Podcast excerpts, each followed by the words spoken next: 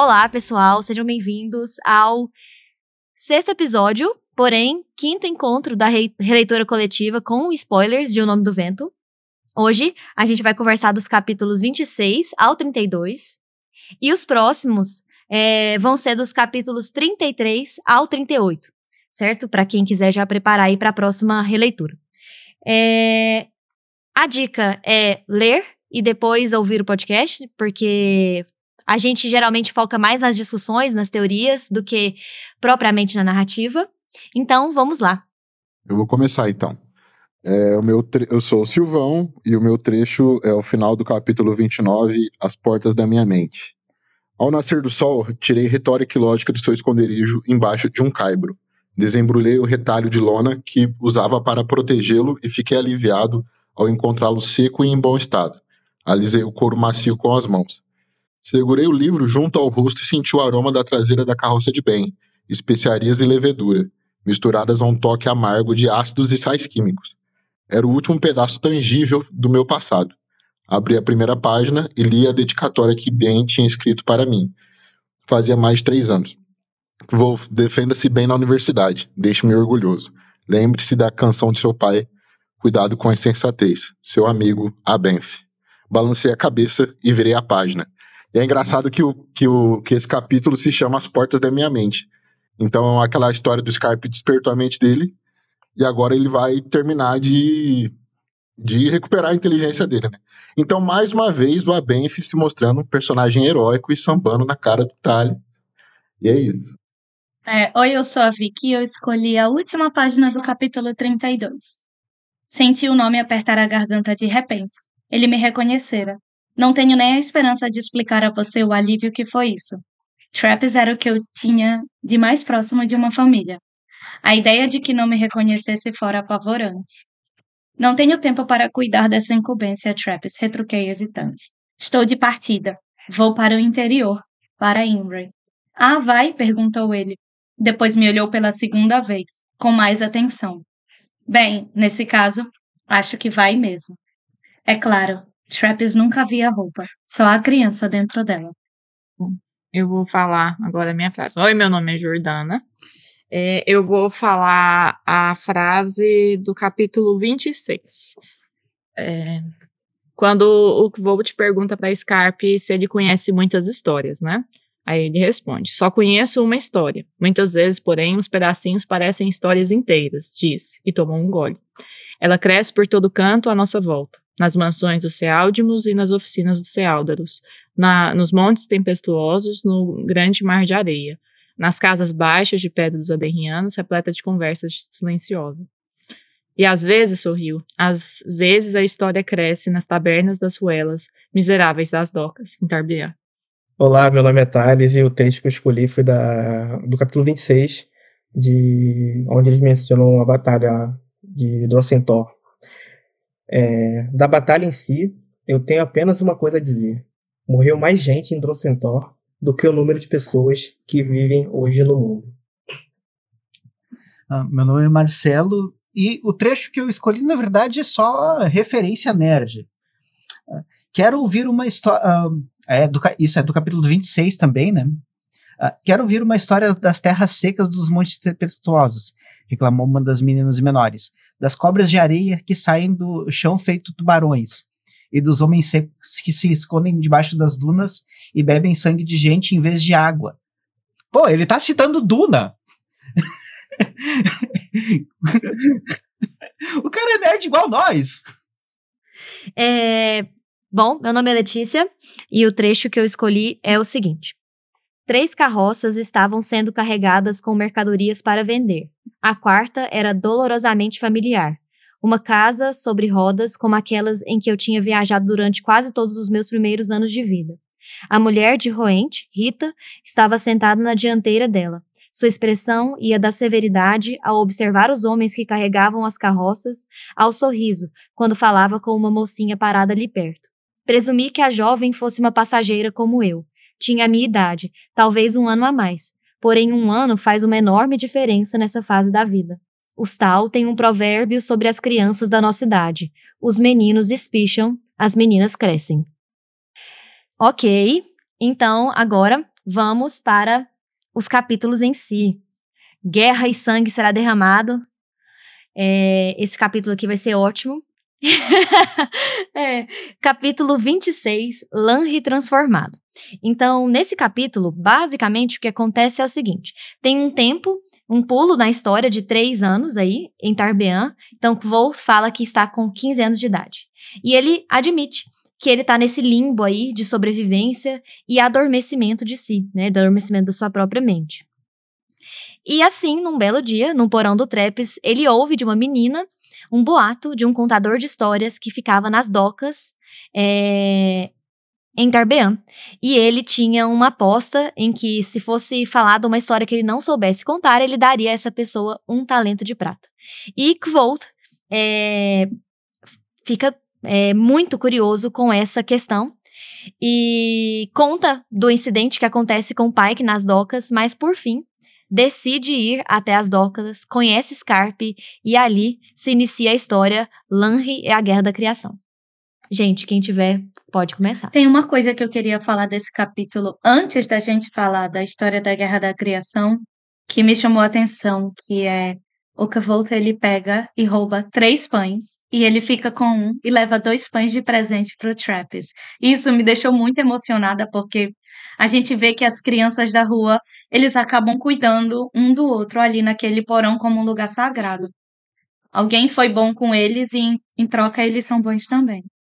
É, eu discuti esse trecho ontem com a Vicky, porque esse comecinho do capítulo 26, ele fala muito do caráter do Kvolf, né, cara?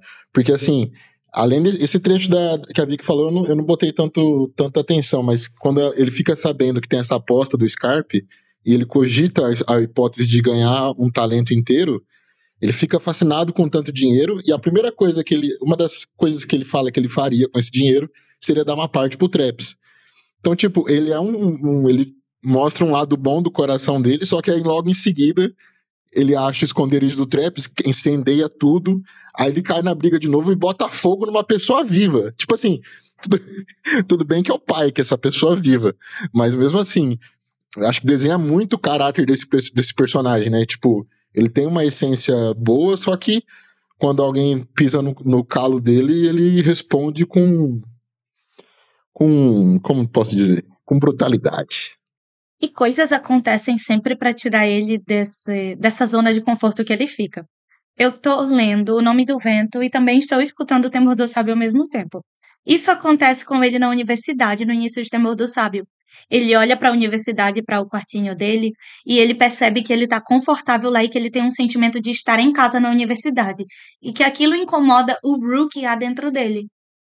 E é a mesma coisa que acontece nesse capítulo. Ele começa esse capítulo dizendo que ele acabou ficando confortável nas ruas de Tarbian. E nesse mesmo capítulo, algo acontece para despertá-lo desse conforto e fazer com que ele entre no caminho novamente, que ele comece a andar e a viajar e a seguir a essência dele. É o, é o velho método que, que todos os grandes contadores de, de história usam, né? É o método do lá e de volta outra vez, do, do Tolkien, né? Do Bilbo Bolseiro. E é a primeira vez que a gente tem um vislumbre dele tão, na, tão, tão diferente assim. Ele era um menino adormecido que só estava sobrevivendo. De repente, ele se vinga de alguém tacando fogo nos pertences daquela pessoa e nela. E aí a gente começa a vislumbrar aquela sombra que o Kvolt tem que a gente descobre no futuro, né? E ele começa a contar a, a história, né? No, no, presente da história, depois ele volta para contar a história do que, que aconteceu. Ele, ele diz que não, não via o pai, que já tinha muito tempo, olha o gatinho que bonitinho. Já tinha muito tempo que ele não via o, o, o Pike, mas não, não era isso que eu queria comentar, não. É porque na semana passada a Vicky comentou sobre aquele trecho lá da é, Uma Noite para Demônios, que ficou todo mundo em choque e tal. Então eu fiquei com aquilo na cabeça e tal. E tem, é, tem algo nesse capítulo que me incomodou, assim. É, é eu, não, eu, eu li diferente. Vocês já perceberam as coisas que o Kivolt acha no quarto do, do Pike? No, final, no finalzinho, a, a última coisa que ele menciona, ele menciona que encontrou um cacho de cabelo louro encaracolado. E, antes, e um pouquinho antes ele diz que o, o Kivolt diz que ficou surpreso porque ele encontrou um pedaço de pano e um rosto de uma mulher desenhada no carvão. Aquilo me incomodou muito. Nossa, se ele tiver feito mal para a Uri, eu vou. Nossa senhora. Eu vou querer que, que eu vou tacar fogo nele de novo, gente. Então, por, por, por isso que, por exemplo, o, o Kivolt, ele começa a contar no presente e ele volta para contar o que, que ele. O que, que aconteceu com, com o Pike. Por que, que ele voltaria? Ele já estava ali no presente, estava tudo bem e tal. Ele, não, não, eu preciso contar para vocês é, meio que o porquê que eu fiz aquilo com o Pike. De repente, no próximo livro, a gente vai entender o, o porquê que ele voltou naquela história. Então, e esse capítulo, é, cabelo louro encaracolado dentro de um. E, ele ainda menciona que a caixinha estava com sinais de que ela era muito mexida quase todos os dias. Porra. Eu acho que ele menciona essa história, pelo menos a explicação que ele, que ele deixa entender, né? Que é porque ir para as docas era uma decisão difícil para ele, ele não, não era uma coisa fácil, né? Porque ele sabia que lá ele tinha um inimigo mortal. Mas eu também entendo o ponto que você está falando. Pode ser uma dica do Patrick, né? Uh, sem pensar em, em, possíveis dicas, eu acho que é essa, esse, digamos, esse tesouro do pai que era talvez uma, uma, uma recordação de infância. Aquela coisa de guardar um, um cacho de cabelo é, é coisa de, de, de, de criança pequena, de lua menor. O desenho em carvão pode ser do rosto da mãe. Porque ah, a, gente, a gente sabe o, o passado do que volte, mas o, o pai que ele não nasceu nas ruas, ele com certeza tem um passado também. É que a gente fica meio paranoico, né? Então a gente quer achar crime em tudo, achar. E depois, ainda mais depois daquilo que a Vicky comentou na semana passada, que ficou todo mundo em choque, né? Então. É, eu confesso que nessa parte eu também eu, eu tendo a associar mais ao passado dele é, do que com o presente dele lá, na, lá em Tarbean, sabe? Como se, ela, se o, se o, a, o, os desenhos ou o cabelo fosse de alguém que ele tenha conhecido lá. É, a fita e as violetas secas podem ser de um passado mesmo, sabe? Que você guarda de alguém. Eu, eu concordo um pouco com o Marcelo, no sentido assim, de que às vezes um. Tô voando na maionese, mas um velório, às vezes, no sentido assim, de que às vezes ele é órfão e tal. É, eu confesso que eu, é, vendo a caixinha do Pike, eu quase sinto um pouco de empatia por ele, então eu fico com um pouco de dó um pouco dele, assim, porque mostra um pouco a humanidade dele, sabe? não, não, eu sei, é porque, tipo, nas, na, na rua, é, eles eles aprendem a meio que ser violentos, eu acho um pouco, sabe? É, da, da, de Tarbean em si. Tarbean não é fácil. Os adultos não são fáceis com essas crianças. Eles maltratam elas um pouco.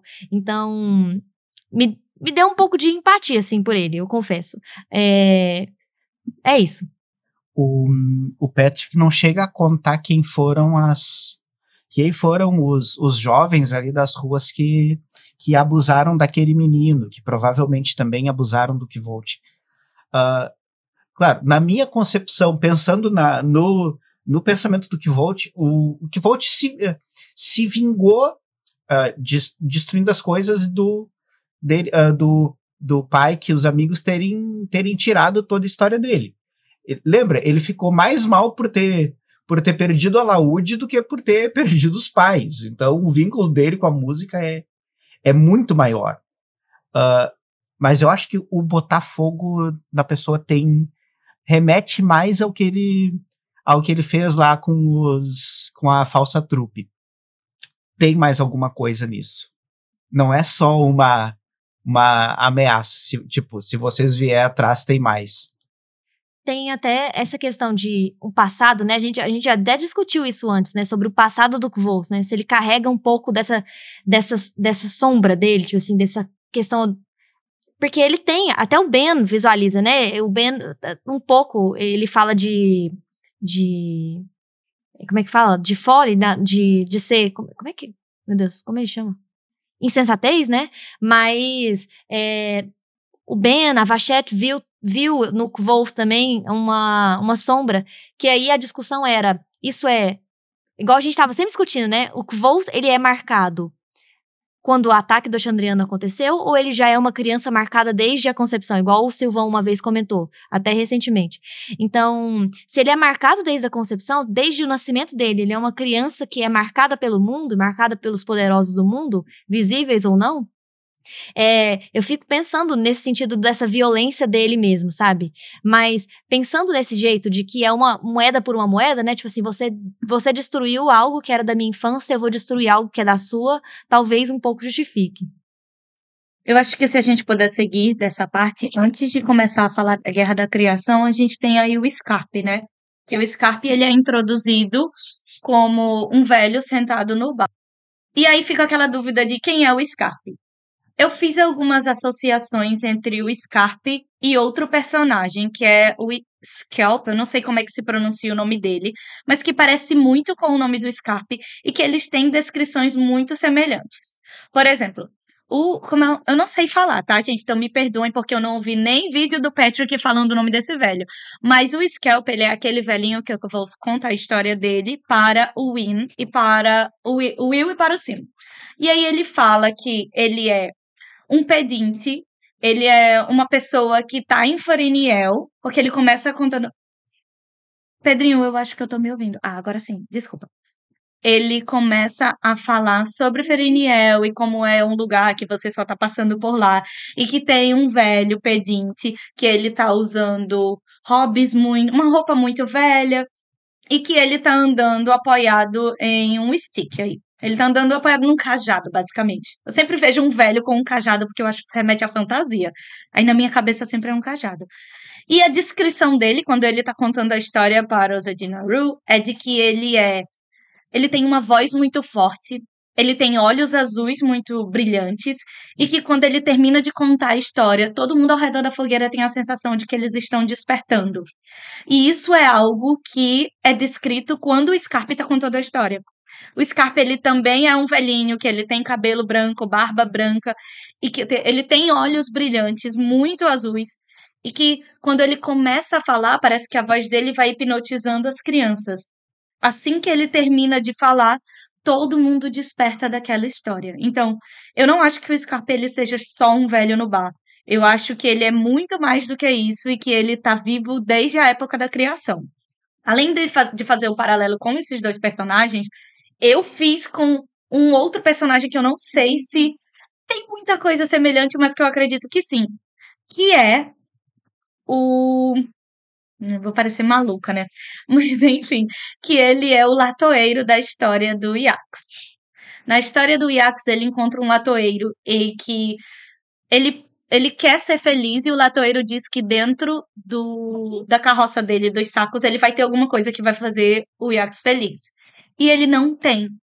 E aí esse latoeiro acaba dando tudo para o Yax. Ele dá a carroça, ele dá o chapéu, ele dá o cajado dele que ele carrega, e ele sai extremamente chateado e amaldiçoando o caminho do Yax. E aí, eu imagino que esse velho perdido que tá sem lugar nenhum e que tá passando por uma estrada que não vai a lugar nenhum, porque ele diz isso no início da história quando ele conta para o Sam e para o Will, é o mesmo velho que aprende a relembrar as histórias junto com o Zedina Rue e que também é o Scarpe. Então, isso daí foi o meu paralelo através das histórias.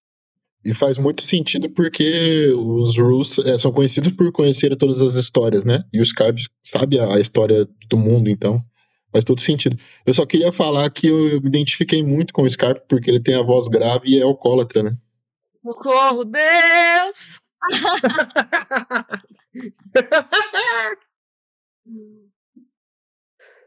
Não, e o jeito que o, o Scarpe, ele.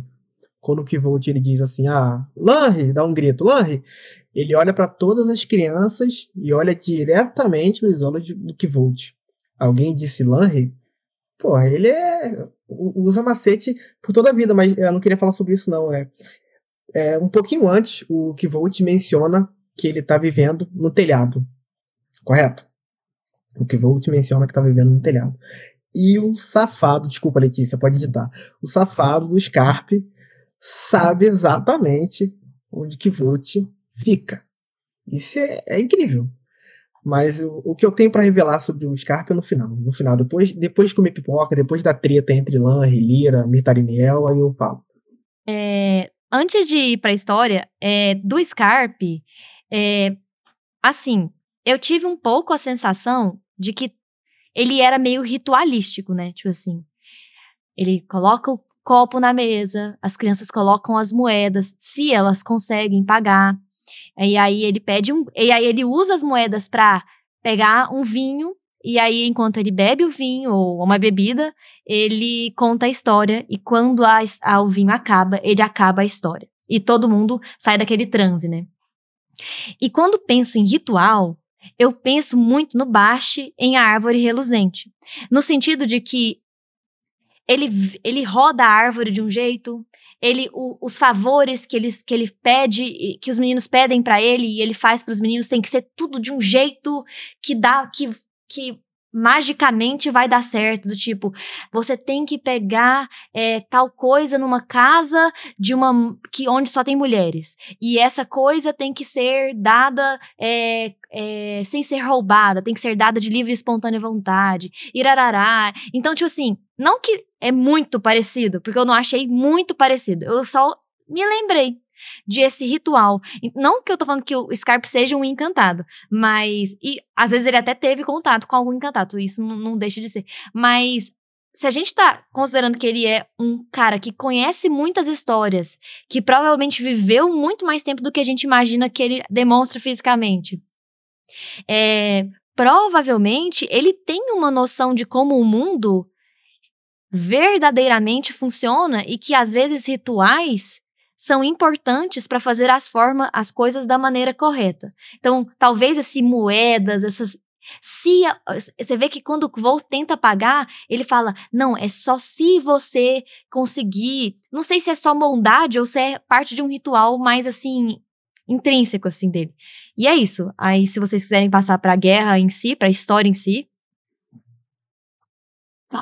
é, a história que ele conta é Lanri e a Guerra da Criação. E aí a gente entra em toda aquela, aquela questão de linha do tempo. Onde que a história de Lanri da Guerra da Criação sim? Na minha cabeça, eu sempre imagino a história de Lanri da Guerra da Criação depois da história do Yax. Por quê? A própria Feluriana, Feluriana diz que quando os moldadores eles criaram um novo mundo, que é o mundo Fey, eles fizeram tudo. E ali ainda dava para coexistir em paz, até que ele roubou a lua. E quando ele roubou a lua foi o ápice de tudo, tudo começou a dar errado. Então, na minha cabeça, a gente tem o mundo antes de ser dividido entre seres humanos e fei, ou como a, a própria igreja gosta de chamá-los, né, seres humanos e demônios. Nós tínhamos ali apenas um povo. Aquele povo ele tinha diversas habilidades e diversas coisas. E aí nós temos os moldadores, que eles eram os nomeadores, conhecedores que tinham a habilidade de mudar a essência das coisas e esses moldadores, a gente sabe o nome de um deles, que era o Iax, mas nós sabemos que não era só mais um, porque o próprio Celitos diz que, além dele, mais outras três pessoas tinham um poder muito forte com a nomeação, que era o Iax, o Aleph e a Lira. E aí ele. A gente tem então essa história da Guerra da Criação e do Lanre como a luta entre moldadores e conhecedores que a gente consegue pegar um pouco dessa, desses pedaços através das histórias distribuídas ao longo dos dois livros. E aí a gente tem, então, Lanry como um herói que ele está lutando, até onde a gente sabe, pelo lado dos conhecedores. Mas isso não é deixado claro em momento nenhum. Só diz que Lanry lutou contra os inimigos e que ele colocou os inimigos atrás da porta de pedra. E também nós sabemos que um desses inimigos atrás da porta de pedra é o próprio Iax, porque a Feluriana fala. Em Temor do Sábio, a Feluriana deixa bem claro que aquele que roubou a lua e do olho que muda, ele está preso atrás das portas de pedra. Então, a partir daí, a gente toma a posição de que Lanri estava do lado dos conhecedores e dos nomeadores contra os moldadores, e que ele lutou contra eles. Até que em algum momento é, Lira morre tudo dá errado com Lanri, e a gente tem aí a traição de Lanri. Pelo menos é a versão que o Scarpe conta pra gente. Nessa história ele também deixa bem claro que o Celitos ele é um vedor. Ele fala que o Celitos ele é aquele que ele consegue ver você e saber a sua essência. Eu acho que é um dos primeiros um dos primeiros passos, né, para você se tornar um nomeador, é você conseguir enxergar as coisas. Depois você tem que aprender a ouvi-las e tudo mais. E aí ele diz que o Celitos é um vedor e que esse império é o Império Ergen. Ergen, tanto faz. Esse império aí é onde tudo acontece. E a gente precisa lembrar que ele era um mundo antes de ser dividido. Ainda não tinha aquela divisão perfeita que foi feita e que a gente conhece hoje em dia. De que quem é fei e mágico, encantado, fica de um lado em um mundo, e quem é humano fica do outro, no outro mundo. Que às vezes a gente até acha que eles coexistem assim no mesmo plano, só que numa divisão meio que mágica, né? E aí a gente tem o Lonry, que era um bom lutador, e a gente tem a Lyra, que era sua esposa, uma nomeadora maravilhosa, e é quando acontece a Black of Thor, que é a batalha, né, a batalha das Portas de Pedra. Então eu vou continuar contando a história. E aí o que acontece é que nessa batalha o Lanry morre, e quando o Lanry morre, a mulher dele, Lyra, que é uma ótima nomeadora, ela consegue trazer ele das Portas de Pedra ou das portas não, volta. Ela consegue trazer ele das portas da morte. E isso é um feito incrível, porque ninguém nunca tinha feito isso. E não se sabe como Lira fez. Não se sabe se Lira precisou mudar a essência do Lang para poder trazê-lo de volta. Não se sabe se ela precisou fazer uma simpatia e um binding, conectá-lo com algo do mundo para poder trazê-lo de volta. Mas é sempre muito ritualístico. Ela chama ele três vezes. E cada uma dessas vezes a voz dela tem um poder diferente. Ela é descrita de uma forma diferente. Por exemplo, é, da primeira vez, ele diz que. Uh, não achei. Cadê? Eu vou procurar aqui no meu livro, eu vou encontrar. Aqui. É, não, eu não vou achar agora. Peraí. Sei. É, ele diz que em meio ao silêncio, ó, a primeira voz dela foi de aço e pedra e ordenou ao marido que voltasse à vida. Em meio ao temor, voz foi de amor e saudade, e convocou a retornar à vida. E em meio ao desespero, sua voz foi eco e vazio. Sua voz implorou que ele voltasse à vida. E depois disso, o Lonry simplesmente volta. E quando ele volta, as pessoas, né, daquela época, eles têm um vislumbre de felicidade de que eles podem, de fato, terminar com aquela guerra. Porque é descrito que a guerra já estava sendo travada há muito tempo, há mais tempo do que as pessoas poderiam sonhar com liberdade e felicidade. Vocês também tiveram a sensação de o que é, o que quer que a Lira tenha feito, ela se sacrificou no processo? Que ela deu, deu a vida, assim, e talvez por isso que o Lanry também se sinta culpado, porque ele percebe que ela se sacrificou por ele. Sim, até por isso que depois ele fala que a morte dela tá, tá nas mãos dele, né? Então, tipo, eu acho que para trazer ele de volta, ela deu a vida. Porque, tipo, é em sequência, assim. Ela ressuscita Lanri e tempo depois os, os, boatos começam a correr pelo Império de que ela tá doente ou de que ela tá morrendo, e aí ela de fato morre. E a gente não sabe. É... Desculpa, Vicky, rapidinho. E a gente não sabe. É... Começou a correr um burburinho pela cidade e a gente não sabe o que, que eles começaram conversaram nos últimos momentos da vida dela. Sabe? A gente não sabe se ela contou para ele o que, que ela fez, se ela, ela o, o, o que, que ela chamou, né? O, o que, que ela. É, quem ela convocou para trazer ele de volta. A gente não sabe se ela falou o nome de alguma pessoa específica ou qual foi o ritual que ela fez. Ela fez um ritual e pouco tempo depois ela ficou doente. É, o Scarpe não conta, é, não menciona se teve alguma conversa sobre o que foi a doença dela. E depois só aparece o, o Lan rebolador de amor lá e pra cima dos Celitos. Eu, inclusive, acho muito estranho a forma como o Patrick descreve, porque, na minha interpretação, ele não deixa claro se Lyra morreu por culpa de Lanry ou se quando Lyra morreu ele se deu conta de que ele foi usado como uma marionete pelas pessoas, pelo lado que ele lutava, e ele passou a ficar contra elas e por isso ele as traiu. Porque Celitos diz que é pior ainda, porque Lanri era o melhor junto com eles. Lanri estava do lado deles e de repente ele traiu todo mundo e ele disse que ele ia destruir aquele mundo em que eles estavam. Uma coisa interessante também é que a gente não, a gente não sabe com certeza se a essência de Lanri muda nessa ressurreição dele ou se essa essência dele muda é, o, quando ele faz, tenta fazer alguma coisa para tentar recuperar a lira, né? É, que também é interessante. E essa parte dele ter falado com o Ketei também é mencionado pela Sherin lá em Temor do Sábio. quando a Shirin está falando sobre o Império, antes do que a gente conhece como hoje em dia, antes do mundo ser dividido, antes do Adenri ser o Adenri da Letane, ela fala que um inimigo, ele era muito. Ele era contra todos, só que ele não tinha poder o suficiente sozinho.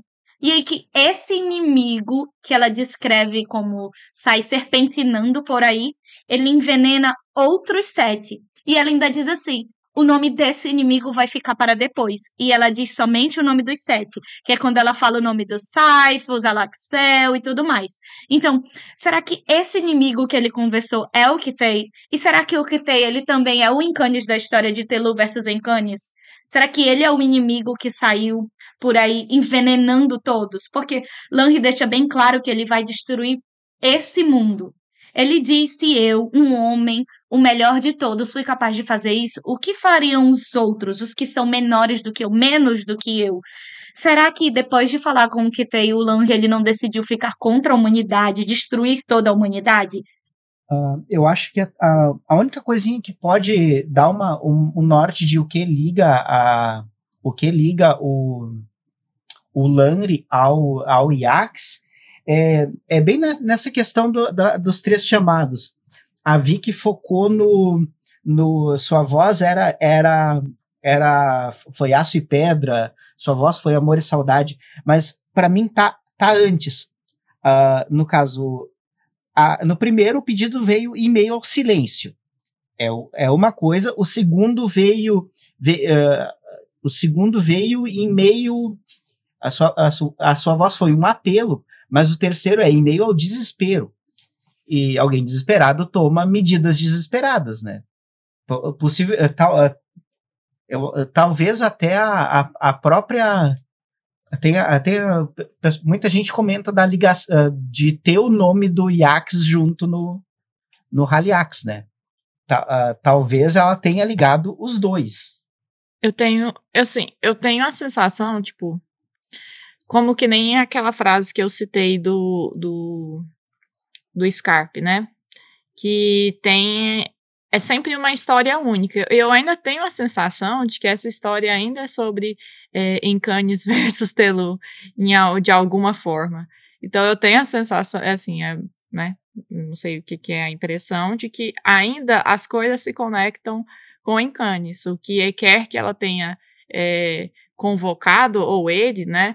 Tenha relação assim com algum poder assim, alguma manobra de Encanes mesmo. Eu particularmente tenho a sensação de que talvez a gente esteja vendo a história pelos olhos de quem acha que está certo. E isso me incomoda muito, porque toda vez que a gente fala dos Amir no presente, não se fala dos Amir como pessoas boas. E a gente sabe que Celitos foi o primeiro dos Amir. Mas nessa história, Celitos é tido como o certo, ele é tido como o bom e como quem está fazendo tudo pelo bem maior. Mas no presente a gente sabe que não é isso. A gente sabe que os Amir eles fizeram coisas grotescas só para justificar o que eles têm como verdade. Eu quero, eu quero contextualizar, meu querido ouvinte da, da pequena vizinhança, que hoje eu acordei pela manhã, sabe? Eu tava numa paz de espírito gigante, sabe? Calma, calma, calma, calma, calma, calma, calma. Aí, eu, sabe, eu fiz meia hora de yoga, fiz meia hora de meditação, fiz meia hora de hipotopomo, pomo, pomo lá, sabe?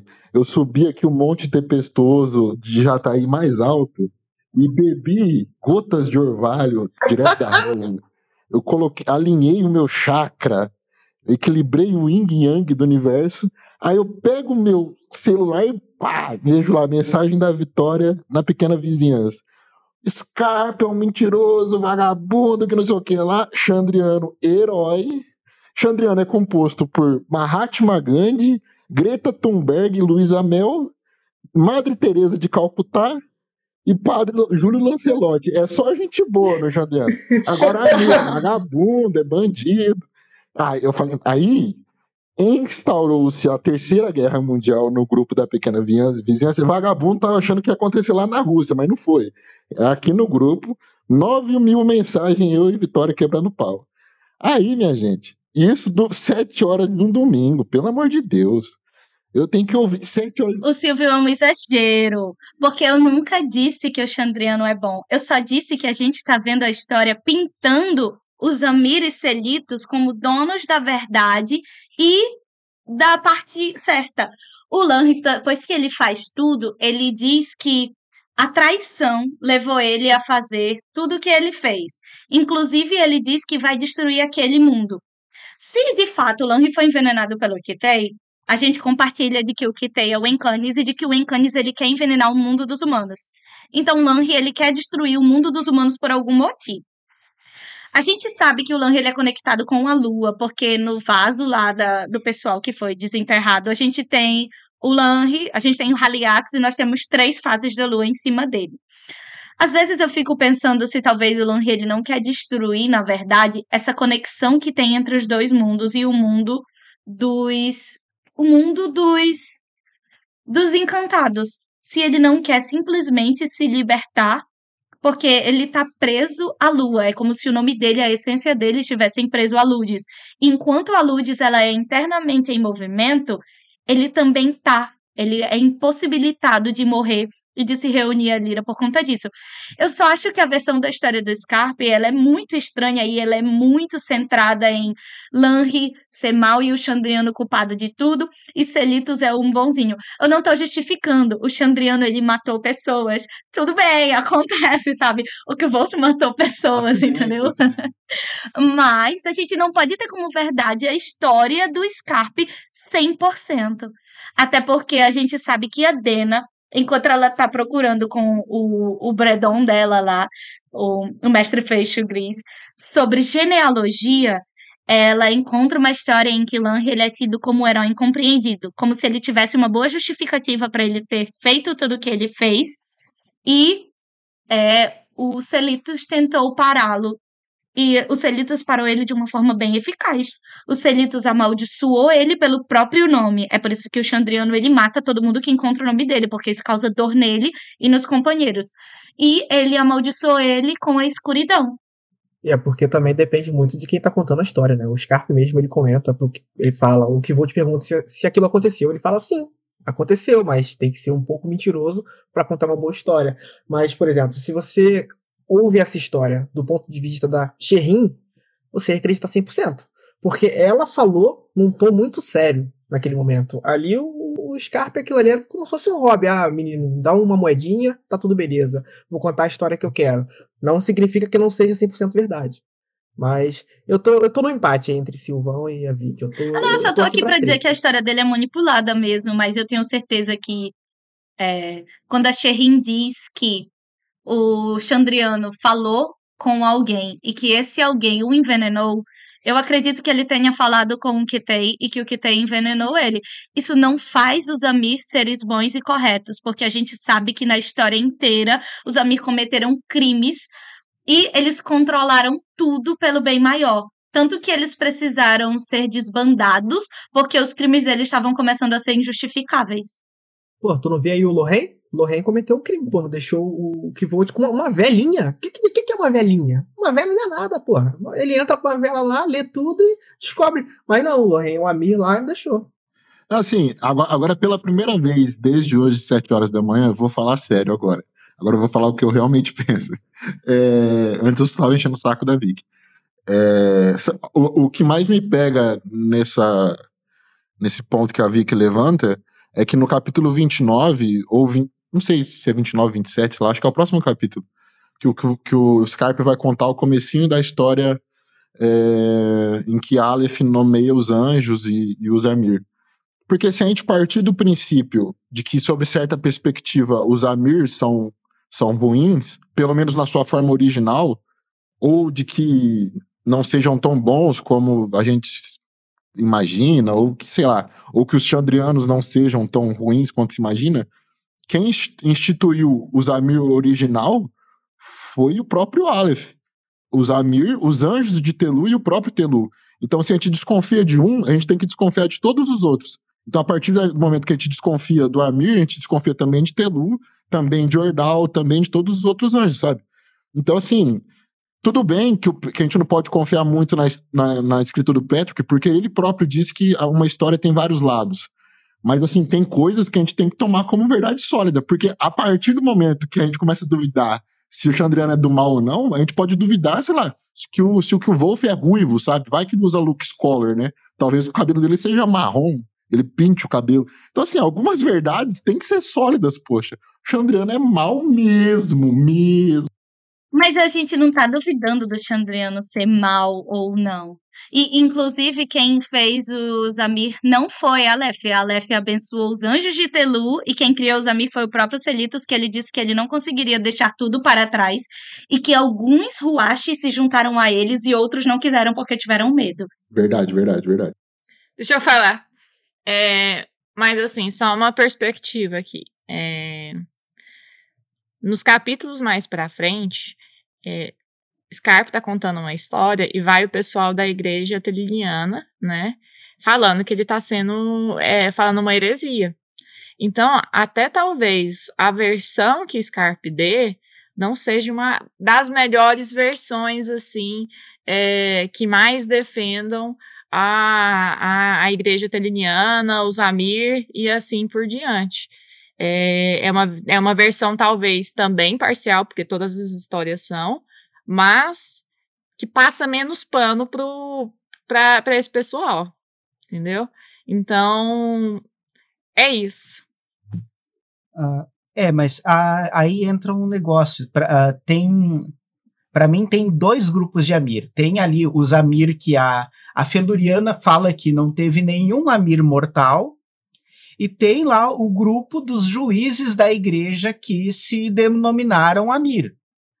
Uh, mas pensando no, no, nos Amir tradicionais, o fato de, de ter sido, digamos que, a primeira cisma entre os anjos e os Ruaches que seguiram os Selitos, é, tem que lembrar que a Nina, quando ela viu um, um vaso com a pô do, do Chandriano pintado, ela ficou com mais medo do Amir.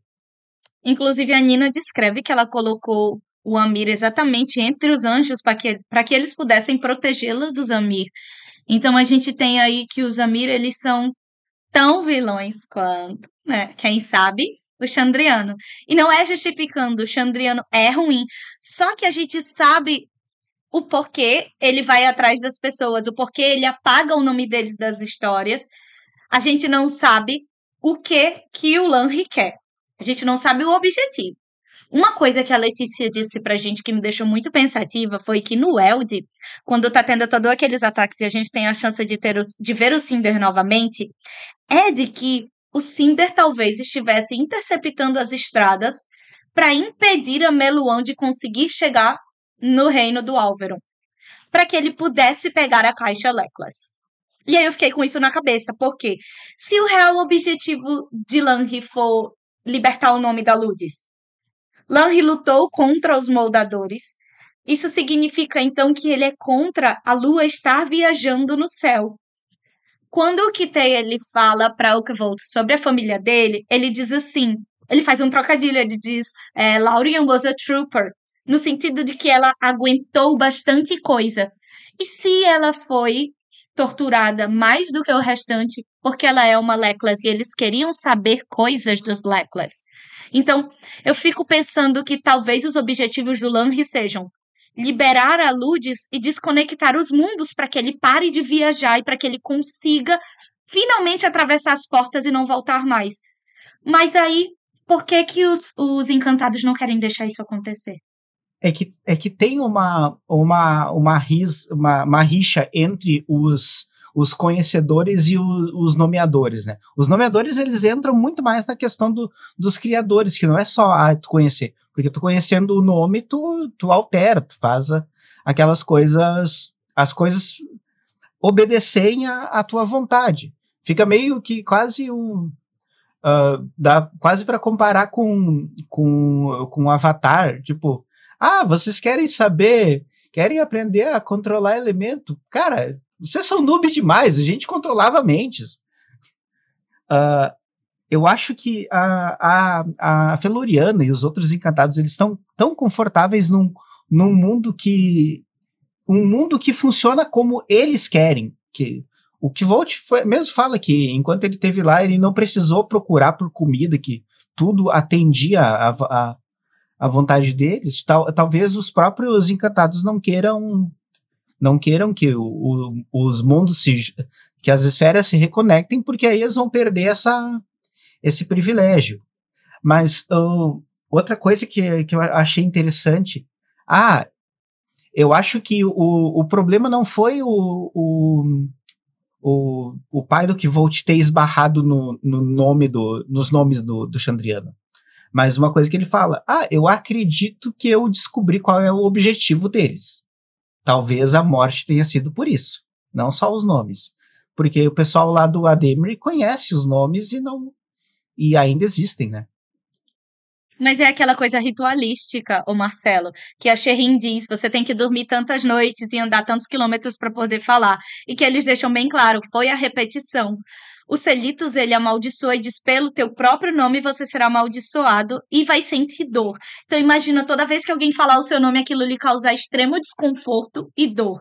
É por isso que o Chandriano ele apaga o próprio nome da história. Se ninguém souber o nome dele, ele vai poder vagar por aí realizando o objetivo dele. Outra coisa que me chama muita atenção nas palavras que o Patrick usa é que ele diz assim: desse mundo. O Lan ele deixa bem claro que ele quer destruir esse mundo. E o Celitos, quando ele o expulsa, ele diz: Deste mundo vai embora. Então a gente só vê o Chandriano no mundo humano. Se o Chandriano só está no mundo humano, isso significa que ele não é bem-vindo no mundo encantado. Se ele não é bem-vindo no mundo encantado, por quê? Porque ele quer acabar com o mundo encantado. Ele quer fechar a conexão, ele quer impedir que a Ludes ela continue passeando e que com ela as portas entre o mundo continuem abertas o que corrobora com a ideia que as portas de pedra sejam justamente os portais formados pelo, pelo marco do percurso, que é o que, o que liga os dois mundos. Quando a Feluriana fala, ah, eu não falarei o nome daquele, ainda que esteja atrás, atrás ou do lado de lá das portas de pedra. Tem também um poema que ele diz assim, que é quando o Arlington está conversando com a Lauren. Ele diz: Whatever the season that I'm on the road, I look for a reason, Loden or Laystone. Ele fala literalmente de pedras Loden ou de Laystone. É como se os marcos do percurso eles tivessem a mesma ligação com as pedras da lua, as pedras Loden. Significa que todos servem como portal. E aí entra uma teoria maravilhosa que o Silvio tem da conexão entre o Haliax e a Ludes. Inclusive, o, o Tinker, o latoeiro, que o Iax fala no início da história, ele dá para ele uma pedra da lua. É uma das coisas, uma das primeiras coisas que o Tinker dá para o Iax. Um pouco pressionado, porque a Vicky falou que a minha teoria é maravilhosa, se não for. Pode falar, pode falar, desculpa, pode falar, pode falar. Então, quanto ao objetivo do Lanry destruir os, os encantados, eu não concordo tanto. Porque a Feluriana sente medo deles. Não quer que fale o nome dos sete. Se ela tivesse essa segurança de que, que eles não pisassem no mundo dos encantados, ela não falaria. Não sei se eles não pisam lá, sabe? Mas não é, mas não é só isso assim, sabe? É, quando eu penso. Porque essa a gente já chegou a comentar. É, quando eu penso que os. Por que que Lanri não mata Celitos? É, porque ele queria que Celitos é, se unisse a ele ao objetivo, né? Que era destruir aquele mundo. E eu acho que aquele mundo é um mundo mortal. Por que, que eu acho isso? Porque ele destrói as sete. Oito, perdão, as sete, porque uma sobreviveu. As, ele, o objetivo dele era destruir as oito cidades maiores do mundo mortal. E então ele quis destruir o mundo mortal. É, porque eu acho que quando ele teve contato com o Kitai, ele foi meio que envenenado, mordido, né? E, e ele viu que o destino da humanidade, ele até compara, a gente até conversou sobre isso, que o destino era era vai ser ruim. Ele sabe assim, o destino desse povo vai ser ruim. Deixa eu matar todo mundo rápido, que a gente já acaba com isso. Não que eu não concorde com a questão da lua, porque eu concordo super com essa parte da lua que você falou, eu tô totalmente 100% com você. É, porém, é, eu acho que às vezes Lan quer, quer destruir todos eles. É porque o que. Porque como em que momento que estava a guerra da criação? A guerra da criação estava no momento onde o mundo mortal, o mundo dos conhecedores, estava na frente. O mundo dos, dos moldadores estava fraco. Porque um dos líderes deles, o, o, o inimigo, tinha tinha enfraquecido. O inimigo, que era Iax e os moldadores, eles tinham sido colocados atrás das portas de pedra. Tanto é que o, que o, o Império triunfou, o Império teve esperança. Até que anos depois a Lira adoeceu. Aí, pá, mudou. E aí, eu acho que num desespero, ele vai justamente para o inimigo dele. Porque ele sabia que os maiores amigos que ele tinha talvez não teriam as respostas que ele queria, que era a, a Lira de volta.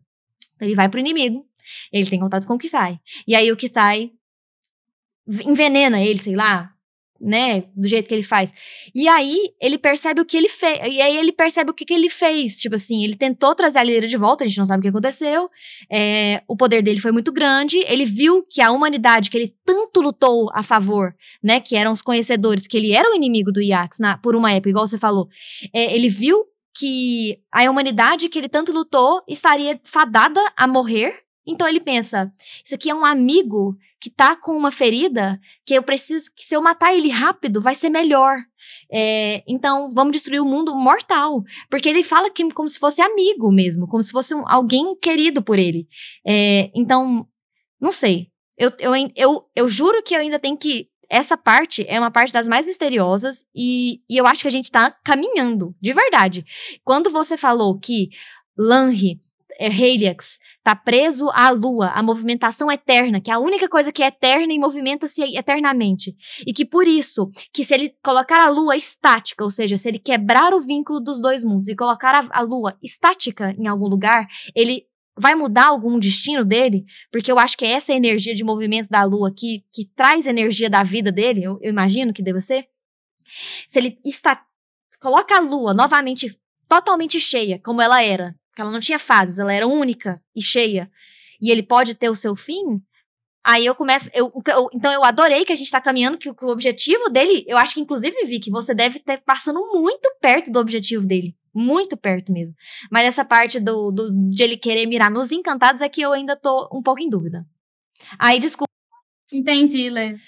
Eu entendi, achei maravilhoso, porque realmente faz sentido se a gente parar para pensar de que quando ele traiu os humanos, o lado que ele lutava era porque ele começou a querer destruí-los ao invés de salvá-los, né? Mas realmente é uma coisa a se pensar. Silvão, pode ir? Pode ir?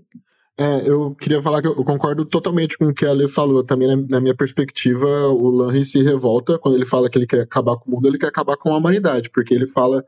É, eu era o melhor. Eu sou essa sua vontade de sempre discordar de mim. Você tem essa necessidade de estar tá discordando de mim. Gente, eu queria falar que a Jordana tá deitada. A Jordana deitou. A sorte dela é que eu não tava. Mas, é... Esse é o lugar, esse é o lugar certo da Jordana. Enquanto a Jordana tá deitada, o mundo ele tá se movendo da forma como deveria. Perfeito, perfeito. É... Porque o Lange eu sou a Lua e eu sou o Elodie ao mesmo tempo. Obrigada, Tinero. Porque o. Eu esqueci totalmente o que eu ia falar. É, porque o Lanry fala que ele, sendo o melhor dos homens, fez aquilo. Imagina os que são menos do que ele. Ou seja, ele quer matar todos os outros homens, ou seja, a humanidade. Então, enfim, para mim, é claro que ele quer matar mesmo o mundo do o mundo mortal, porque, que nem ele falou, antes de chegar em Mirtariniel, ele já tinha queimado seis ou sete cidades antes, enfim. É, mas o que a Vic tinha mencionado, que eu tenho uma teoriazinha, é o seguinte tem a ver com a imortalidade do Haliax. Vou tentar justificar ela. Porque, assim, se tudo que eu vou falar agora gira em torno do de quando Lanri, a Lira morre, né? E Lanri retorna a Mirtariniel. E aí tem um trecho lá no capítulo 26 que fala assim: Lanri se ergueu sozinho contra um inimigo terrível. Era uma enorme fera com escamas de ferro negro cujo bafo era uma escuridão que sufocava os homens. Lan enfrentou a besta e a matou. Levou a vitória para o seu lado, mas pagou, pagou por ela com a vitória, ou com a vida. Quer dizer, eu, eu, falei a ordem cronológica errada, né? Porque aqui eu falei que na hora que ele volta é Mirtarinel, mas aqui ele tá morrendo, né? É, então eu errei totalmente, desculpa. É... Ou seja, ele morreu enfrentando uma besta de, de escamas negras feitas de ferro. Ou seja, é uma descrição muito, muito parecida com um Dracos, né? E aí a Lyra ressuscita ele, depois a Lyra morre, e aí o, o Lanri volta para Mirtarinel. Chega em Mirtarinel, vai, vai ter aquela coisa lá com os Celitos. Quando o é, Lanri chega em Mirtarinel, é, ele é descrito assim: em meio a, a esses rumores sobre a Lira, né? Lanri chegou a Mirtarinel, foi sozinho usando sua espada de prata e sua cota de malha, coberta de negras escamas de ferro. A armadura se ajustava a seu corpo como uma segunda pele feita de sombra. Ela havia forjado, ele a, a havia forjado com a carcaça da fera que matara em Drossentor. Ou seja, coberta de negras escamas de ferro. Ele, ele entre aspas, escalpelou ali o cadáver do, do, do Dracos e fez uma armadura para ele. E se vestia com uma segunda pele feita de sombra, eu não interpreto como se Lanry tivesse feito tipo uma calça legging com, com, com, as escamas do Dracos. Eu acho que as escamas do Dracos fazem parte do corpo dele agora. Tipo assim, ele meio que se uniu, uma segunda pele. Tá grudada nele, né? E beleza. E aí, mais pra frente, na conversa que ele tem com, com os Celitos, Celitos fala assim: Celitos, já de, de olhos desanuviados, desanuviados, vitou. Viu que Lanry, quase louco de tristeza, havia buscado o poder de restituir a vida de Lira. Por amor a Lira, buscar o conhecimento onde mais valeria deixá-lo em paz, e o obtivera a um preço terrível.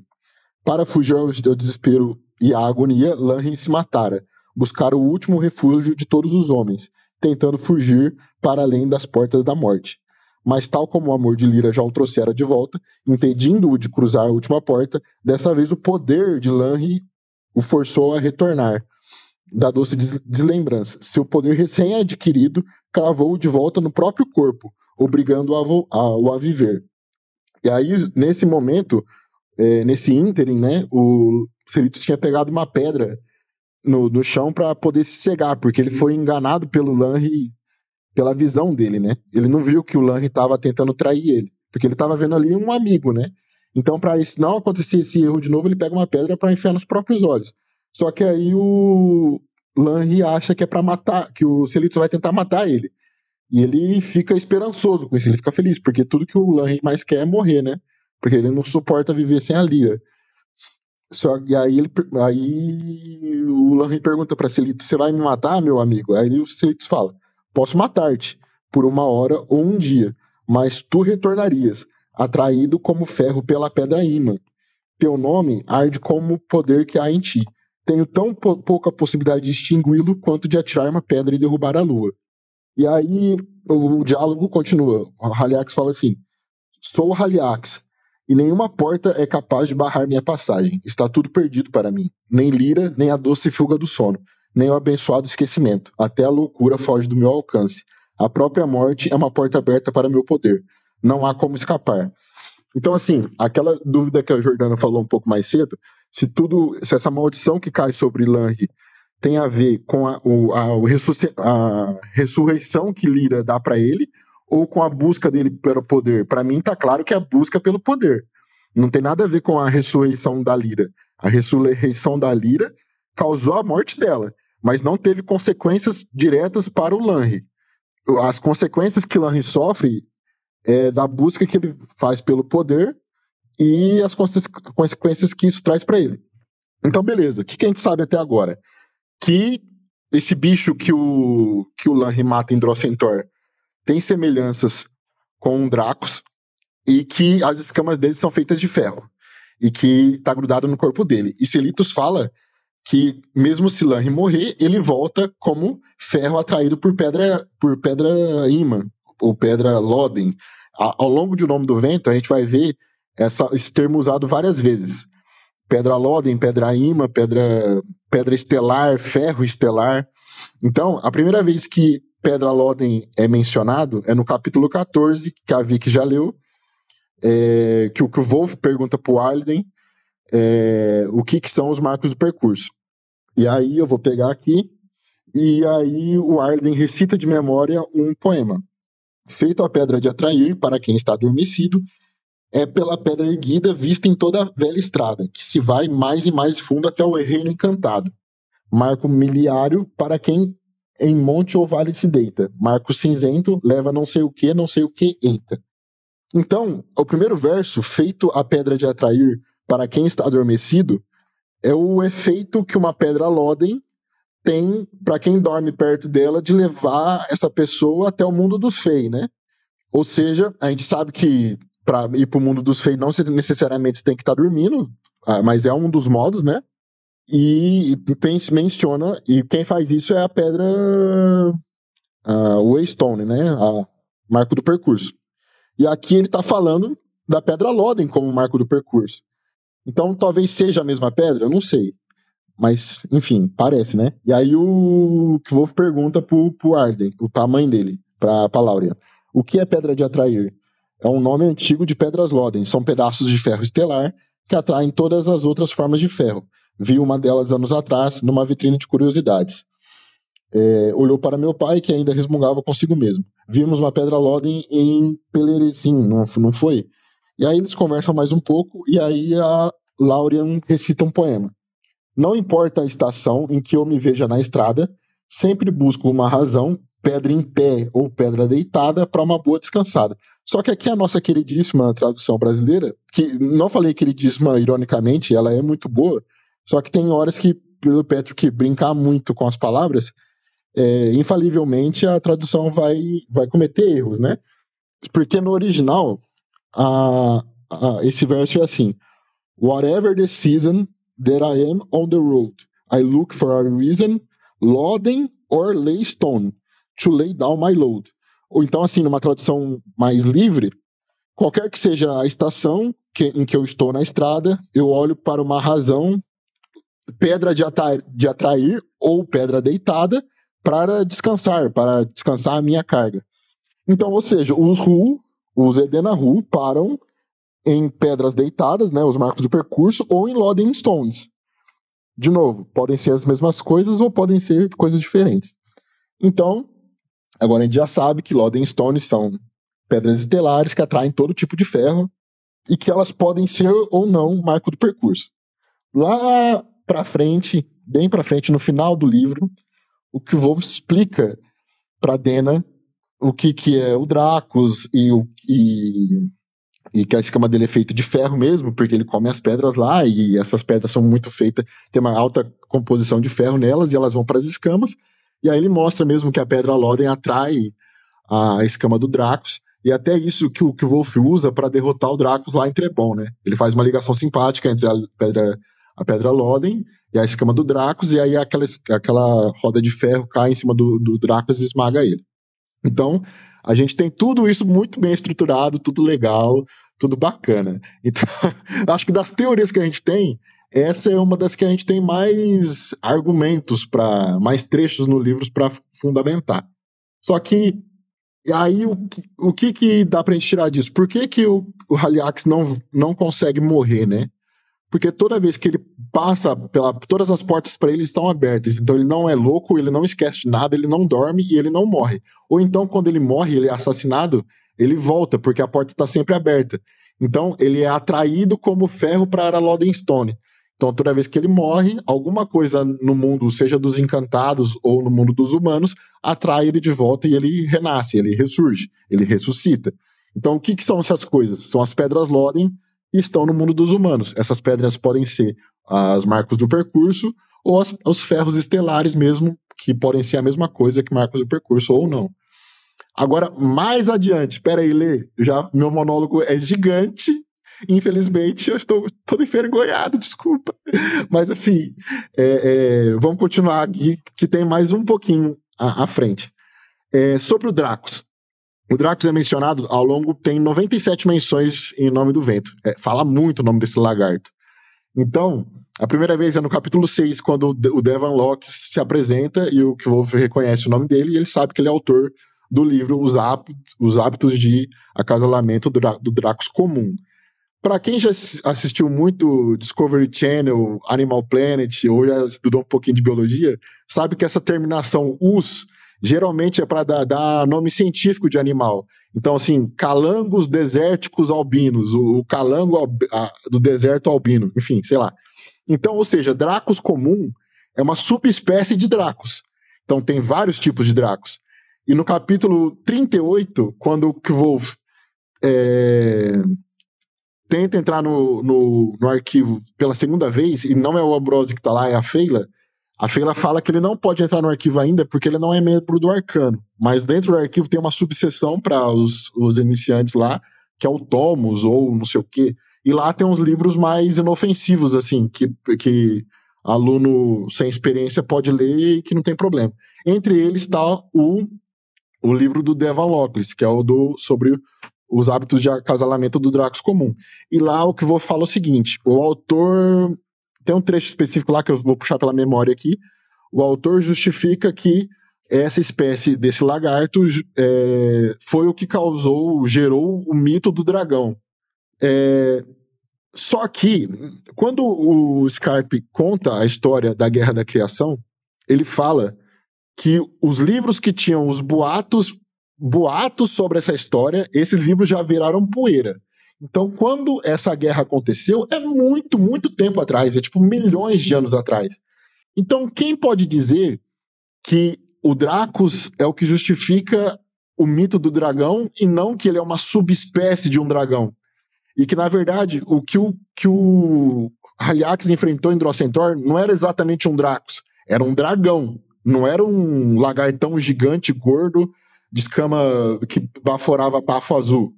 Ele, ele é, é, uma criatura realmente poderosa, milenar, que nem um dragão de verdade.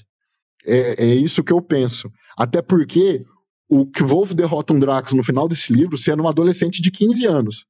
O Lanry é descrito aqui na história do Scarpe quando ele a voz dele começa a engrossar, ou seja, quando ele tá na puberdade, ele já avalia por 12 homens, 2, 12, 10 homens. Então ele era excepcional antes de virar Haliax. E quando a guerra chega no seu cume, ele tá no ápice do seu poder enquanto Lanry. Então ele tinha a força de um exército. E para enfrentar esse Dracos, ele morre. Então não é possível que o, que o, que o Wolf adolescente conseguiu matar um Dracos, o Lanry não conseguiria.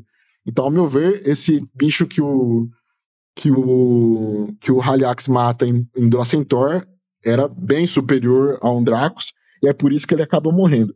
Então, Agora tá chegando no fim, gente. Segura na cadeira, hein? Lá vai. Aí, por ele, por ele ser um dragão de verdade mesmo, é que ele que o, que o Lanry consegue tanto poder. Talvez a imortalidade dele venha dessa mistura que ele pegou do cadáver desse, desse, desse bicho, não só as escamas, até porque a gente, se a gente lembrar, o Haliak, o, o Draco solta fogo azul pela boca, e um dos sinais do Xandriano é fogo azul. Então tem essa outra semelhança e é, tem coisas, é, tem uma coisa que a gente pode distinguir. Ser imortal é diferente de re, é, renascer, de, da ressurreição. Tipo assim, um vampiro, quando você enfia uma estaca no coração dele, ele morre, ele acabou. Mas ele vive para sempre. Agora, agora ele, não, ele não renasce. O Haliax, ele vive para sempre e renasce. Então eu acho que ele viver para sempre talvez seja um poder do dragão também, assim como o fogo azul. E ele renasce por causa da escama, que atrai ele de volta como Pedra Loden. Entendeu, gente? Eu acho que é isso. Então, assim, desculpa pelo monólogo gigantesco, tá? Um beijo no coração de todos. Eu vou ficar quietinho pelo resto do episódio, tá? Prometo. Aulas, Silvão. E engraçado, Aulas. Silvão, que você falando a. Eu vou voar na maionese, como sempre vou. É, você falando da pedra Loden, né? Ou pedra deitada. É, e aí, no, naquele segundo poema da, da, da, da Laurian. E, e aí, nossa, re, retirei isso do baú da minha mente, assim mesmo, porque o ferro. É, gente, olha só, eu não sou mais de exatas, eu, faz anos que eu não sou. Mas vamos supor assim: e se a pedra em pé e a pedra deitada gera um magnetismo diferente? Olha, eu tô voando na maionese aqui bastante, mas assim, e levassem para outro lugar. Então, tipo assim, a, pela primeira vez na minha vida, eu estou começando a tentar entender de que a pedra cinzenta seria como se fosse uma pedra Loden e ela carregasse certo, a, ela apontasse talvez o caminho. Por exemplo, a pedra em pé é a pedra que leva para Feluriana, que tinham dois monólitos em pé. É, a pedra em arco, a gente não sabe, talvez Feiriniel. É, não, não sabemos. E a pedra deitada, leva para onde? É, eu falo assim, porque rola uma parada magnética, assim. Eu até, eu até tava olhando esse trecho, porque uma das. Inclusive, uma das perguntas um pouco antes do Elodin perguntar pro Wolf. Kvolt, pra onde vai a lua quando ela não está no nosso céu? Um cara faz uma pergunta para ele falar assim: é, ah, você tem uma bússola e a bússola tá dando tanto de tanto de tanto, onde você tá? Então, e se essa bússola for magnética? E se essa. E se o ferro que tá em todos os lugares aí que é dessas teorias é, gere uma coisa com um campo magnético e também seja direcionado para algum. leve a pessoa para alguma direção? E é só isso que eu tenho para contribuir mesmo. É só isso mesmo. Tem uma das leis da simpatia. Uma das leis da, da simpatia é Sympathetic Binding of Parallel Motion. Tem uma pessoa no, no Reddit que ele fez toda uma ligação de como o movimento da Lua, a Lua em interno, interno movimento, ela gera um campo magnético e ela serve justamente como essa bússola e essa ligação entre Lange, as leis Stones e a própria Ludes em movimento. E é por isso que ela, ele só não sabe justificar de onde vem a conexão do Lonry com a Lua, né? Que é uma coisa que a gente não tem muita certeza, mas que o Silvão tem essa teoria dela estar tá conectada por conta das escamas e ser atraída pela quantidade de ferro, né? Então, porque a numeração, será que ela é uma conexão simpática? Quando o Iax ele tenta prender uma parte do nome da Lua, ele prende uma parte, a outra tá solta, os dois nomes estão conectados e uma parte puxa, não tem força suficiente e devolve. Isso é uma conexão simpática sob movimento. É, e tem desse nome que você falou, Vic, tem. Acho que você até me mandou desse nome de simpatia complicado aí que você falou. Tem um que envolve força galvânica, né? E quando. E quando o que vou explicar para Dena como a pedra, a pedra Loden funciona, ele fala assim: ah, basicamente é força galvânica. É, mas isso é um, é um jeito rebuscado de dizer que eu não faço a menor ideia de como funciona. Então, assim, é, outra coisa que falou, faltou eu falar é que o Haliax talvez ele possa se movimentar entre as, as, as Greystones, por ela ter essa força magnética, né? Ele fazer uma ligação simpática entre as escamas do corpo dele e, e uma Greystone que tá lá longe e ela atrair ele. É até por isso que no ataque do Chandriano aos pais do, do Kvolf, quando ele sente ali a presença, talvez de Telu, de algum anjo assim, ele vai fugir, ele fala para os Chandrianos, venham até mim, e ele teleporta, né? Ele some, basicamente. Então talvez sejam essas escamas que tem, dê esse poder a ele, né? De se movimentar super rápido. Mas assim, de tudo que eu falei, o que é certeza, certeza, certeza mesmo, é que o, as portas que o, que o Lanry não consegue mais atravessar foi por causa da busca que ele fez por poder pela morte da Lyra para tentar ressuscitar ela. Ele fracassou nesse ponto e uma consequência disso é que ele não consegue mais atravessar nenhuma porta. E, enfim, todo o resto é teoria mesmo, gente. Ah, e é interessante porque olha só que puta poder que tem Lanry. Lanry consegue ter fazer esse movimento todo é, de mundo a tal mundo, é, coisa que gente muito poderosa queria ter e não tem. Gente que está aprisionada atrás das portas de pedra. Gente que às vezes usa dessa força dele é, para espalhar o mal, né? Então, assim, é aquela teoria, né, de, de Tai ser é, sério, Celitos, e dele, na verdade, ter envenenado Lanry como uma forma dele espalhar o mal dele para o mundo que ele não consegue mais acessar, né? Então, é, cada um na sua punição eterna, né? Celitos está sempre aprisionado, é, podendo só influenciar da forma com que ele consegue ali, né? Envenenar os outros. E Lanry, que está atormentado nessa nesse movimento perpétuo de que não tem muito o que fazer, não tem muito como acabar com isso. É, inclusive é o movimento da Lutes que aproxima e afasta os mundos, né? A Feluriana deixa isso bem claro. Quando a lua tá no meu mundo, é melhor você ter cuidado, porque eu tô te puxando para cá. Então, se a lua parar de se mover, os mundos eles se separam, eles param de ter essa conexão entre eles ou a Lua parar de se mover, ou um desses mundos ser destruído, né? Ou os dois, porque isso poderia representar o fim de Lanre. É, eu vou fazer um, um, adendo meio que nada a ver com essa, com essa teoria, mas uh, o Silvio falando Drocentor, Drocentor, Drocentor, uh, só, eu, uh, só eu fiquei incomodado com o quanto uh, embaralhando as letras da Doors e Stone? Não, já tinha. É, algumas pessoas já tinham dito sobre isso. É, a gente. É, lá no nosso, no nosso grupinho a gente já tinha chegado nisso aí. Você tem toda a razão, Marcelo. O melhor é que a gente tá assim, não, você já tem toda a razão. A gente já sabe disso. Aí o Patrick vai botar, tem nada a ver. Não, é, vai pular pro capítulo 27, porque só tem mais uma coisa para falar desse capítulo 26.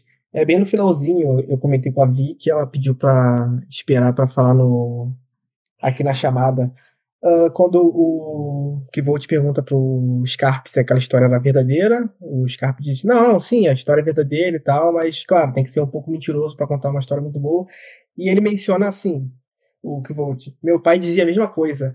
E ele começa a se tremer, ficar meio tenso e tal, ele se afasta e o Kivolt fala: é, O Scarp fala: Estarei aqui se puder. Aí o tem um diálogo lá e fala: Eu sei. Cara, na minha visão aqui nessa parte, eu acho que o Arliden conhecia o Scarp. Mas é quase certeza, porque por que, que é mencionar isso? Tipo assim, o Kivolt menciona do pai dele e fica assustado, sabe? Então eu acho que deve ser por isso que o Scarp fala o nome dele, sabe? Olá, Renato, tudo bem? Eu acho que é por isso que o, que o Scarp fala o nome dele.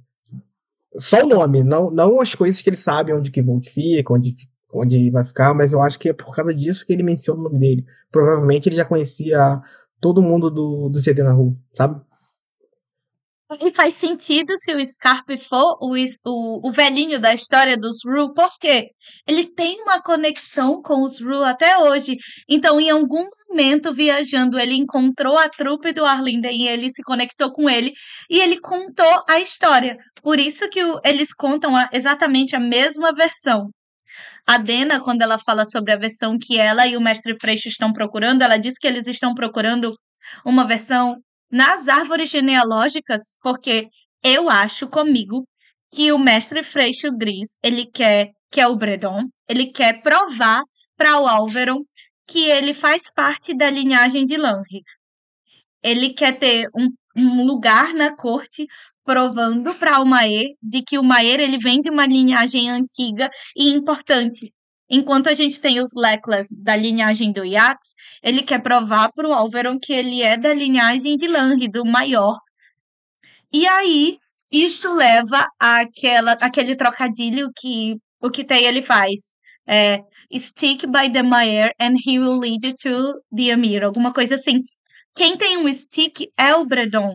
A pessoa que chega de repente é o Bredon, em que o Kvolt não sabe, não sabe nada sobre ele, mas que joga joguinhos, é o Bredon. Inclusive o Kitei fala que tudo para ele é um joguinho. Ele tá brincando com a Dena, ele tá empurrando a Dena para saber até onde ela vai, que é exatamente o que o Bredon faz com o Kvolt, né? Ele joga ataque porque ele quer jogar um jogo bonito e inteligente, não porque ele quer vencer. Nesse finalzinho do capítulo 26 que o, que o, que o Thales falou, tem só mais um trecho que eu quero ler, que é um negócio que o Scarpe fala também, o que eu vou perguntar assim, o senhor conhece muitas histórias? Só conheço uma história, muitas vezes, porém, os pedacinhos parecem histórias inteiras. Ela cresce por todo canto à nossa volta, nas mansões dos Sealdimos e nas oficinas dos Seáldaros, nos montes tempestuosos, no grande mar de areia, nas casas baixas de pedra dos Adenianos, repletas de conversa silenciosa. E às vezes a história cresce nas tabernas das roelas miseráveis das docas em Tarbean. Ou seja, é onde ele tá contando a conversa, a, contando a história pro Kvolf, né? A história cresce aí também. Porque ele tá contando uma, uma, uma história para despertar a mente do Kvolf, e o Kvolf vai meter o pau no, no, no Chandriano, porque o Chandriano é do mal, né? Enfim, é isso. Se Lanri errou, foi por amar demais. Você só tá amargurado. Adorei. É, ou então, na verdade, nem porque ele é ruim, tipo, porque o Chantiano é do, é do mal, né? Mas é só porque às vezes ele é um inimigo do, do bichinho lá. Jordana, você sempre é muito perfeita nas suas contribuições. Obrigada, eu gosto de implicar o Silvão. Não, não. No, no, grupo tinha 10 mil mensagens de eu discutindo com a Vicky. A, a, a, a Jordana ignora 9.999 e chega no final e fala assim: Não, a Vicky tem razão.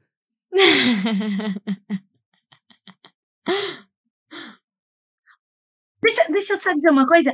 Inclusive, nesse negócio do Celitos e do Lanri, é, o Lanri, ele diz que ele se matou. Mas eu não acho que ele tenha se matado de verdade. Eu acho que quando ele diz que ele se matou, é porque ele trocou de nome.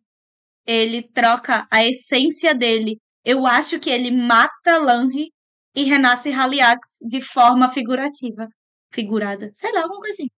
Do mesmo jeito que o, o Ceritos furou o olho para trocar o próprio nome, né? Porque ele tava no. E o nosso Revolt, ele é coach. Ah, mas o coach, eu acho, ao mesmo tempo que ele usou desgraça, ele falou: Ah, eu escolhi esse nome muito bem, mas nome não importa. O Revolt ele só tá na, na fase chutei o balde. É... Alguma coisa mais do capítulo 26? Eu concordo com a Letícia, eu concordo com a Letícia. Então, o que, que nós vamos fazer? A gente vai fechar o episódio. Você quer falar mais alguma coisa, Vicky? A cidade que sobrevive do ataque é Tinui. Boa, É, o nome da cidade. São oito cidades e uma cidade sobrevive. Só tem uma cidade que tem o nome parecido com a cidade de hoje, é a cidade de Tinusa, the Oh. French City of Tinui. Não, minto. Não é. Não é, Vicky. É sim, Letícia. Lá A, a, Dena, a Dena visita. Você lembra que a Dena visita? Antus, Vairet. Ela, ela, ela visita cidades com nomes parecidos também. Mas aí todo mundo pergunta: How's the road to Tinui? Como tá o caminho pra Tinui? O Yax ele vai até Tinui. Tudo acontece nessa rua principal que vai até essa cidade misteriosa. Não, mas, é, mas é, faz sentido, faz sentido. Não, mas o que você disse também, só tô implicando mesmo. O que que acontece? Essa história de, de... Ixi, esqueci o nome do moço. Qual que é o nome do moço que furou o olho? Celitos. Celitos, inclusive você falou uma teoria com ele que eu acho que você tava confundindo, mas ok. Ah, não era edição, era em Cannes, Eu perdão. desconfiei mesmo. Acho que todo mundo desconfiou que era em Cannes. Você tava Celitos, Celitos, sarará. Mas eu deixei rolar. Desculpa, era em Cannes. Tranquilo, Jordão, tranquilo. Mas, hein, deixa eu falar um negócio. É, Celitos fura o olho depois que ele é traído, depois que... Quem que você já viu uma história assim parecida? Que o cara, ele meio que faz uma... Ele sofre uma traição, assim, ou ele percebe que fez uma grande cagada e fura o olho. Édipo. Quando é, o Édipo descobre que é, ele mata o pai e que ele teve um caso com a mãe, que era Jocasta, e ele percebe que ele tinha um uma sina para ser seguida, né? Que as pessoas, os guias lá falaram que ele ia seguir tal sina e que, que, portanto, tinha que assassiná-lo quando criança. Só que aí dá um monte de reviravolta e isso acaba acontecendo. Ele fica tão amargurado do que aconteceu, um sentimento de culpa tão grande que ele vai e fura o próprio olho. É, eu acho que, tipo assim, isso não deve ser. Eu não fiz nenhuma teoria aprofundada, mas assim, eu acho que é uma história muito forte pra gente pensar que seja só uma coincidência, sabe?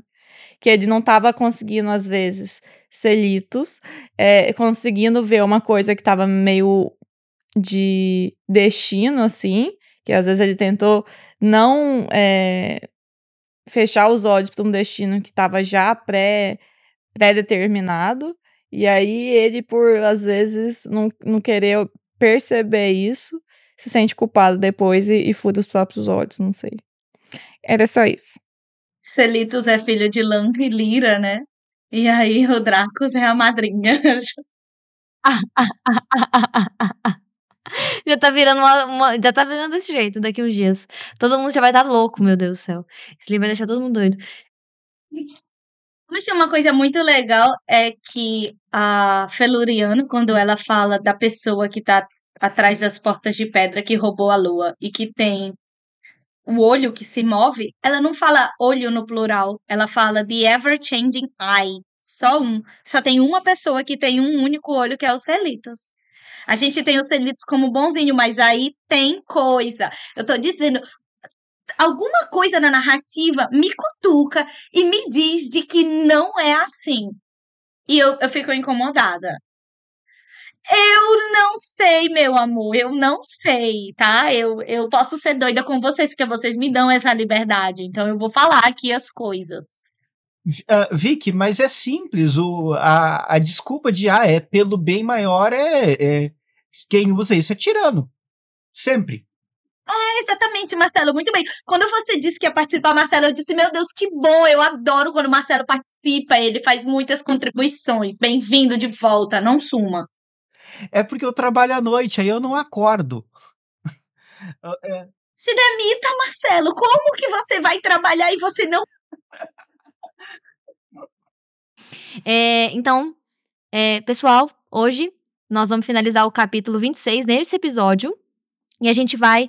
Eu vou dividir esse episódio, né? Esse, essa releitura, esse, essa gravação em duas partes. Então, aqui a gente vai finalizar a primeira parte do capítulo 26, que é um capítulo que tem muita teoria e muita, muita discussão mesmo.